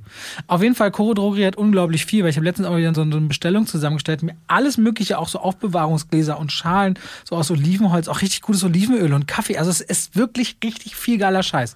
Und wenn ihr weil die haben die Preise auch vor kurzem gesenkt, nochmal on top 5% sparen heute, Leute. Fünf? Fünf. Naja, wenn die Preise schon ist ja so un- niedrig sind, Ja. dass man denkt, bei der Qualität, so ein geringer Preis, kann man da noch weiter runtergehen? Wir können. Nein, ohne Witz, ihr könnt noch den Code Schwafel5 eingeben, dann kriegt ihr nochmal 5% Rabatt. Und das steht natürlich, wie bei all unseren Partnern, auch nochmal alles in den Shownotes. An dieser Stelle danke an Coro Drogerie. Dankeschön. Kommen wir zu dem Punkt am Ende unseres Podcasts, wo wir ein Ranking machen, äh, beziehungsweise eigentlich war es mal eine Anekdote, aber dann haben wir festgestellt, unser Leben ist so langweilig, es gibt gar nichts Spannendes zu erzählen in Bezug auf Film, dass jetzt immer der Ja, ich glaube, irgendwann, die Nummer ist endlich. Also wie oft können wir was erzählen, was mit Film zu tun hat, was wir nicht eh meistens schon vorher, also jetzt, du hast gerade davon erzählt, wie du Schauspieler geworden bist. Die Nummer ist dann für die Nö, Anekdote ich schon mal jetzt raus. könnte richtig viel noch erzählen. Dann hau eine also, raus. Nö, möchte ich jetzt Komm, nicht. mach. Nee, will's bock ich. Okay, Ja. Anekdote. Anek nee, nicht Anekdote, Äh, Ranking. äh, Ranking, sorry. Und zwar, du hast vorhin mal geredet von dem Komparsen, der bei, den, äh, bei Terence Hill und Bud Spencer immer auf die Fresse bekommen hat. Ja. Ich dachte mir, ein Ranking, was dir gut gefällt, wo du bestimmt auch direkt Geistesblitze hast. Die Top 5 Kampfszenen. Ja, The Raid 2, alles. Nee, The Raid 2 Gefängnis, habe ich ja auch. Gefängnisszene im Regen. Nee, die letzte Szene in der Küche, der, der Finalkampf, also schon allein der, wo er gegen den Baseballschlägermann und die Hammerfrau, die heißen glaube ich auch äh, Hammer Girl und Baseball Batman, heißen die auch in den Credits, kämpft quasi so der letzte Boss-Battle, wo er sich dann hocharbeitet zum, zum Endgegner und dann der Kampf in der Küche, der tut richtig weh beim Zuschauen. Der ist wundervoll gestaged äh, und gefilmt und krass und also wirklich, was die da machen mit der Kamera Voll. und mit der ich habe hier als Choreografie erstes The Raid 2, aber ich habe mich fürs Gefängnis entschieden, weil ich diese Riesensequenz im Gefängnis am Anfang von Rama Ja. richtig geil finde. Aber so oder so, wenn wir gleich mit einem Film und zwei Sequenzen ankommen, und ich glaube, es gibt genug Leute draußen, die weder The Raid 1 noch 2 gesehen haben, guckt das unbedingt. Wer Action-Kino liebt, muss The Raid gesehen haben. Ja, Absolute Pflicht. Ich nehme, wovon ich wirklich nachhaltig beeindruckt war, in John Wick 3 gibt es die Hundekampfsequenz. Ja, oh. Wahnsinnig trainierte Ja. Tiere, die ist mega Die gut. ist unglaublich gut, die geht auch ewig und du hast das Gefühl, jede Minute, die sie länger geht, haben sie einen neuen Trick drauf. Da haben sie sich, also klar, es ist dazwischen viel Geschieße, die, dass du dann mindestens schon aus dem ersten Teil kennst, aber was ich an John Wick 3, der wirklich auch story-wise wahnsinnig viele Probleme hat. Das ist kein guter Film Ja, eigentlich. finde ich auch, war ich habe habe trotzdem vier Sterne gegeben, weil ich sage so, ähm, als jemand, der ein Action-Fan ist, muss ich appreciaten, dass sie da mit Pferden, mit Messern, mit Motorrädern, mit Hunden, es gibt da nichts, was sie nicht machen. Und ich dachte auch, jetzt sollen ja noch mal zwei Filme kommen. Es geht doch schon gar nicht mehr viel mehr. Also da dachte ich auch, es ist wirklich hart, aber die Hundekampfszene, da hast du vollkommen recht. Diese Tiere, was die drauf haben, wie hoch die springen können.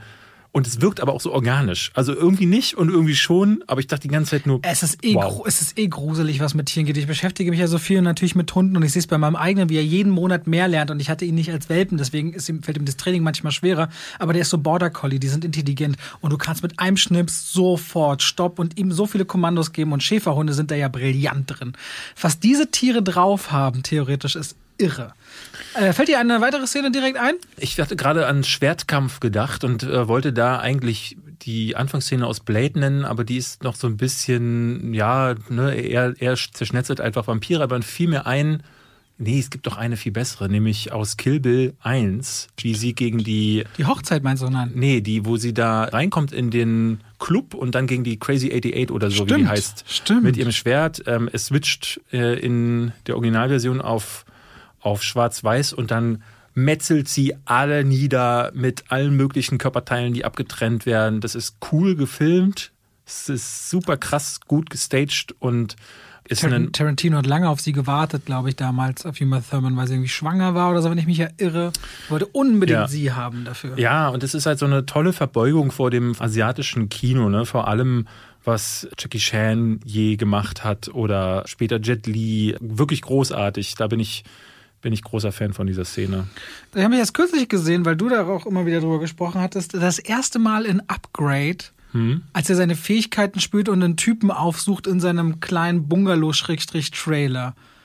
Das fand ich richtig irre gefilmt, weil das funktioniert. Die Kamera fokussiert sich über ein verstecktes Handy am Hauptdarsteller und dadurch entsteht immer eine, in jeder Kampfsequenz ist die Hauptfigur komplett in der Mitte des Bildes und die Kamera wandert damit so rum. Das ergibt einen ganz irren Effekt und er hat quasi eine unglaublich brutale Szene und Kampfsequenz, in der er selbst spielen muss, dass er noch keine Ahnung hat, was gleich passiert, weil eine KI die, die, die, die Kontrolle über seinen Körper mhm. übernimmt. Und dabei ist also alles, was er physisch, oder was er, was er vom Gesicht aus spielt, völlig konträr gegen dem, was sein Körper macht und endet in einem unglaublich gespaltenen Kiefer, was richtig, richtig miese. Erinnerst du dich? Klar. Das ist richtig übel. Also, das ist auch eine meiner Lieblings-Action-Szenen geworden, Instant. Ah, okay. Dieser erste Upgrade-Kampf. Ich würde noch nennen ähm, Ong Bak. Nee, nee, nicht Ong Bak, Quatsch. Ong Bak war so dieser Einstieg in Tony, Tony Jaa, ja, was der kann. Ähm, auch dieses Muay Thai hatte ich vorher noch nie gehört. Und, Ip Man. Äh, äh, nee, Ip Man nicht. Äh, Ip Man war kein Muay Thai, aber der hat ja Kung Fu gekämpft. Mhm. Beziehungsweise, ich glaube, hat er nicht äh, Wu, ist Tony ja nicht irgendwie Bösewicht in Ip Man? Ich habe die Ip Man-Reihe, ich habe komischerweise nicht, nee, hab nee. das ist er nicht im dritten Teil oder so? Nein, Nein? okay. Nein, nicht, dass ich, ich bin wüsste. in der Ip Man-Reihe nicht so drin. Nicht, dass ich wüsste. Nee, ich glaube, im, im, dritten Teil oder so kam dann, glaube ich, äh, so jemand wie Mike Tyson mit dazu okay. und so Sachen. Aber ich muss auch gestehen, die kann ich nicht mehr auseinanderhalten. Ich hatte letztes Jahr Ip Man 4 im Kino gesehen. Da ist Scott Atkins mit dabei, den man hier eigentlich auch jede Kampfszene aus äh, Undisputed mit reinhauen könnte. Aber anyway, ich wollte über Tony Jaa sprechen. Äh, meine Lieblingskampfszene von dem ist aus dem Nachfolger von Ong Bak, nämlich aus Revenge of the Warrior. Der hieß äh, in den USA The Protector und bei uns Revenge of the Warrior und hat wahnsinnig geile Kampfszenen. Einmal gegen einen Capoeira-Kämpfer, einmal gegen einen Schwertkämpfer und es gibt eine Tracking-Kampfszene, da geht er so Treppen hoch. Mhm. Einmal so in, einem, in so einem großen Restaurant, in so einem China-Restaurant und diese Kamera folgt ihm von unten, vom Eingang bis nach oben in den obersten Stock. Ich glaube, das geht zwölf Minuten, diese Kampfszene, geht übelst viel kaputt. Die Stuntmen kriegen auf die Fresse und ich dachte die ganze Zeit, Alter, wie oft haben die das gemacht? Und die haben es, glaube ich, sehr häufig drehen müssen. Ist ein ganz, ganz fantastischer Moment, weil da würde sich in den USA niemand die Zeit für nehmen für solche, für solche Kampfszenen, weil das unglaubliche Vorbereitung und Choreografie, aber es bedeutet auch, dass du da halt nicht Liam Neeson hinstellen kannst, der das, wo das dann der Schnitt hinterher regelt, sondern das muss ein Könner sein, der selber Karate kann. Ja, und das ist in Revenge of the Warrior zu sehen. Weißt du übrigens, wie ich auf dieses Ranking kam? Bitte sag. Ich hatte irgendwie so gerade Trivia so ein bisschen gelesen und hatte gesehen, dass bei Django Unchained Leonardo DiCaprio sich wirklich in die Hand schneidet und Kerry Washington das ganze Gesicht Blut verschmiert. Ja. Und dass diese und Szene, weiterspielt. genau, ja. und das fand Tarantino so geil, dass diese Szene drin geblieben ist. Und dachte ich irgendwie, Blut und war so geil, lass mal über Kampfszenen reden, das ist doch David E. voll Fan. Ich habe noch ein paar Sachen in petto. Ich glaube, wir haben fünf und ich glaube, die werden alle nicht ranreichen. Ich habe hier noch Atomic Blonde drin und ich habe noch Creed drin. Mhm. Ich glaube, Atomic Blonde hat ja auch diese sehr heftige, lange Sequenz. Aber es ist ja schön, wenn man viele Eindrücke hat. Aber ich glaube, die, die wir jetzt genannt haben, stehen noch alle über dem. Und da sind wir schon bei fünf, glaube ich. Wir haben John Wick, Teil 3, die, die Hundenummer. Upgrade habe ich jetzt mit drin, da bist mhm. du wahrscheinlich nicht so ganz. Würde ich nicht mitgehen, aber wenn du sagst. The Raid 2, Revenge of the Warrior. Und wird, wird doch noch einer. Nee, hatten wir nicht noch einen? Nicht noch wir hatten noch Kill Bill. Ach so, Kill Bill. Fünf. Fünf, ja, recht. Wir sind bei fünf. Man, also man muss sagen, man, äh, im asiatischen Kino gibt es ganz viel, was richtig großartig ist. Zum Teil, ich fand, es gibt tolle Kämpfe auch in einem französischen Film, nämlich Pakt der Wölfe. Den äh, habe ich tatsächlich nicht gesehen. Ach so, okay. Also es gibt da immer wieder Sachen, wobei es manchmal so verfließt. Wir können noch mal über Action-Szenen reden. Ich wollte gerade Banlieue 13 sagen, aber. Ähm Action-Szene ist ja dann noch größer gedacht als Kampfsequenzen. Also da würde ich mich zum Beispiel fragen, ist die Landung an Omaha Beach in Soldat James Ryan am Anfang eine Action-Szene? Schon. Ja. Okay. Das, nur um für uns zu differenzieren. Okay, aber dann haben wir es mit den Kampf. Gut, vielen Dank an dieser Stelle fürs Reinhören und wir freuen uns auf nächste Woche. Danke, dass ihr immer so fleißig dabei seid. Am Ende übrigens noch gesagt, letzte Woche gab es so bei iTunes ein bisschen Probleme mit dem Podcast, dass er online geht. Gibt es ihn auf allen möglichen Plot, äh, Pod, Plattformen, will ich sagen. Mhm. Podformen. Hoffentlich ist diese Woche da alles wieder gut und alles pünktlich da. Lag nicht an uns, aber kann immer mal was Technisches passieren. Ja. Danke und bis nächste Woche. Macht's gut. Tschüss.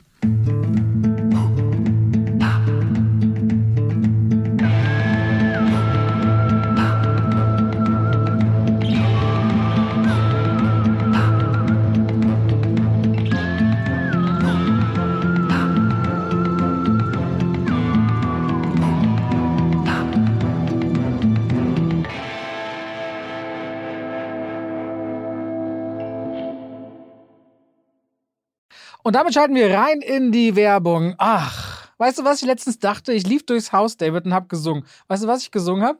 David ist der beste Freund der Welt. Das mache ich morgens, aber dann, wenn langsam Mittagszeit ist und ich was kochen will aus guten Zutaten, die lange haltbar sind, Aha. dann gehe ich durchs Haus und singe Oh Coro mio.